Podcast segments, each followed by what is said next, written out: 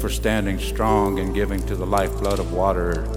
Thank you for being proud and being the example of knowing what is best for the future as we know it, as not only Indian people, but one indigenous tribe of the earth. Thank you for living the truth of the history of your people and the prophecies that have been shared with you and joining with us. We join you as one indigenous tribe of the earth, not only of the Cherokee, but of all colors of the rainbow. We offer you our prayers and our support. And we're honored to stand with you in a good way with love, compassion, and honor. We offer this to you.